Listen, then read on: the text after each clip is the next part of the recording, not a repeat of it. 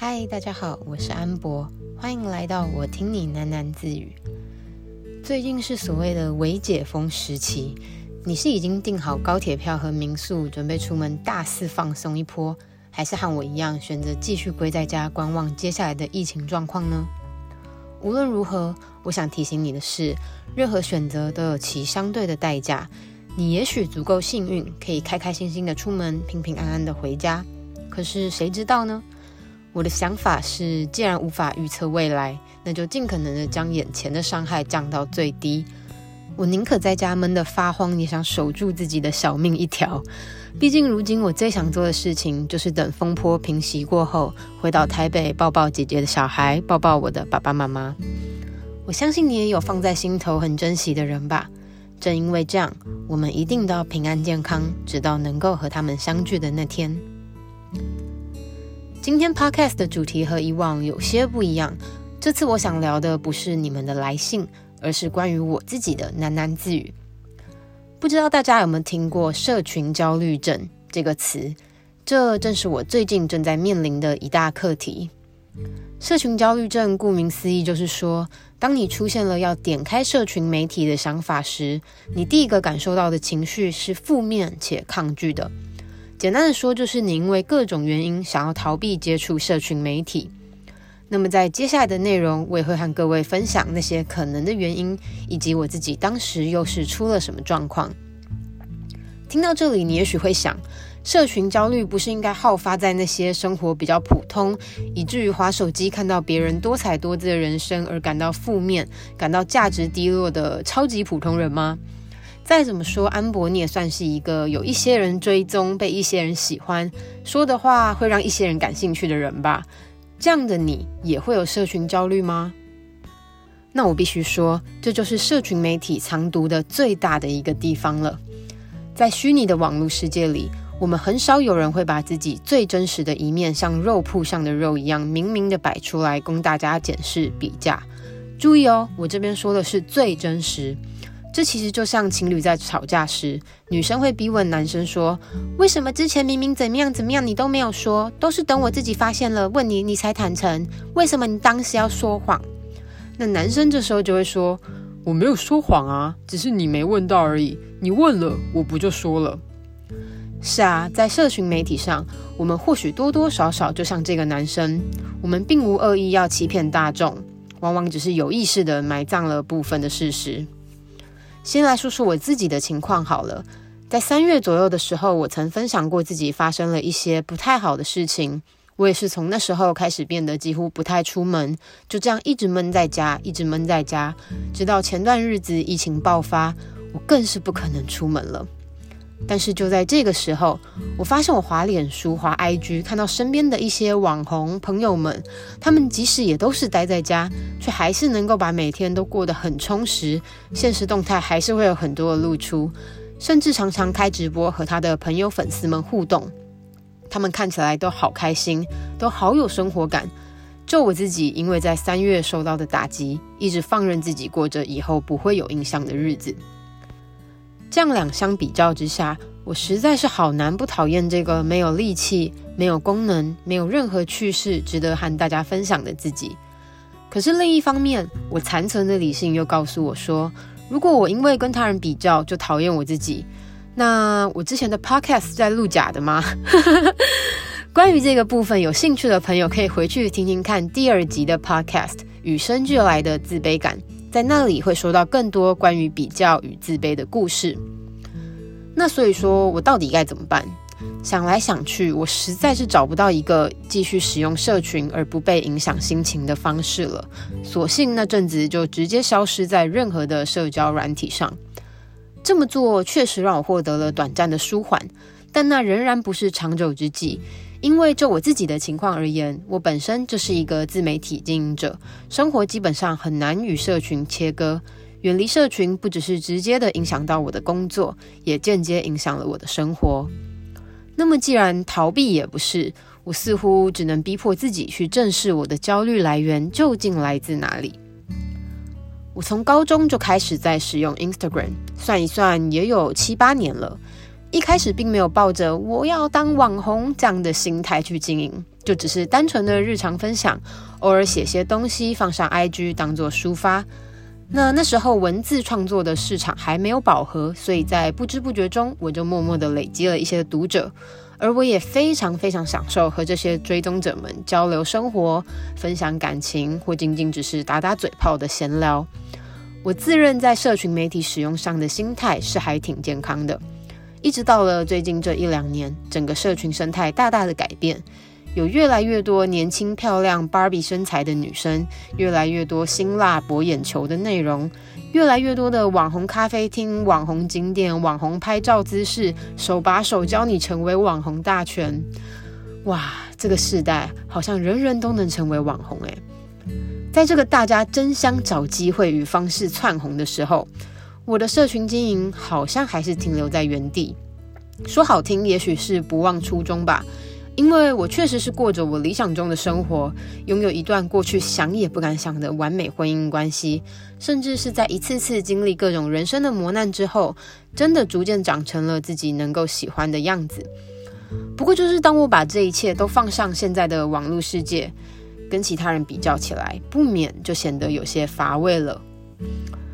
可是，这很重要吗？对，这就是我找出症结点的地方了。我在网络上的说是形象也好，说是成绩也罢，这些东西真的很重要吗？确实，如果我认真的写了一篇文章，能够获得来自不同声音的回响，这能带给我很大的成就感，让我觉得自己是在做对的事情。确实，如果我更勤奋的更新日常，想出更多新奇的点子，也许会收到更多的厂商合作，我也就可以拥有更高品质的生活。确实，如果我能获得更多人的关注，这从任何角度来看，无疑都是一件好事，对吧？不过话又说回头，这些东西真的有那么重要吗？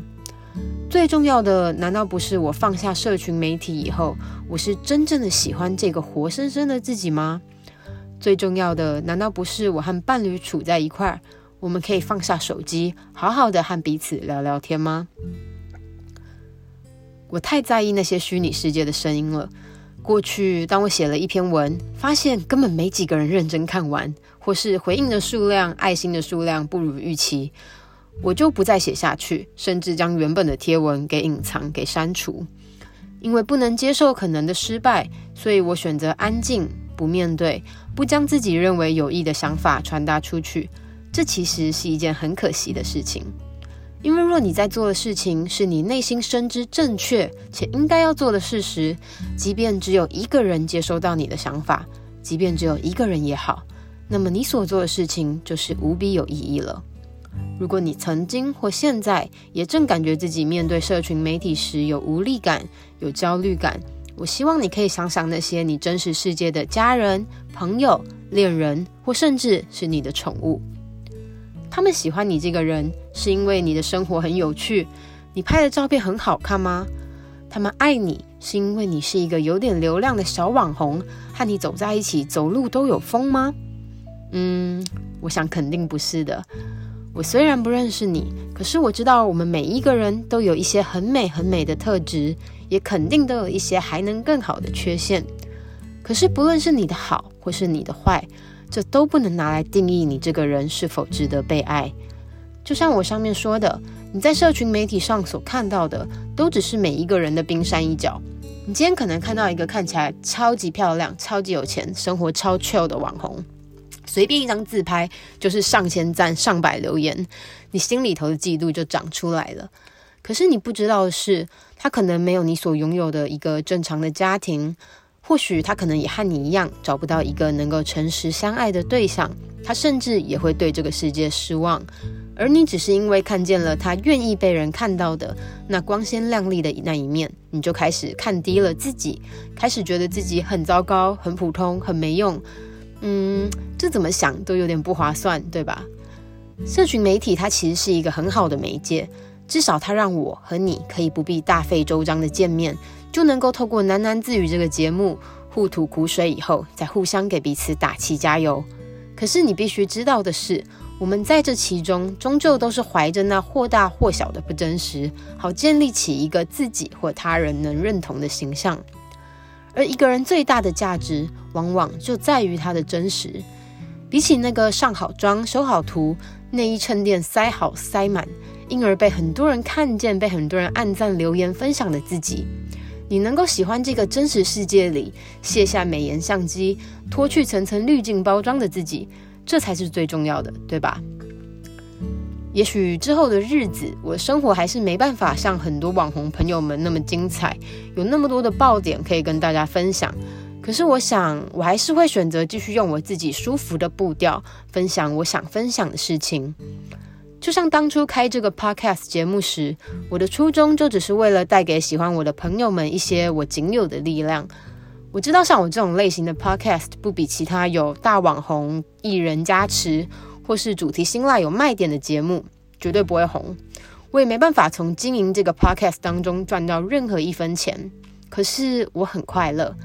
有像你这样的人能够听到这里，并且还抱着期待想要继续听下去，这真的真的让我很快乐。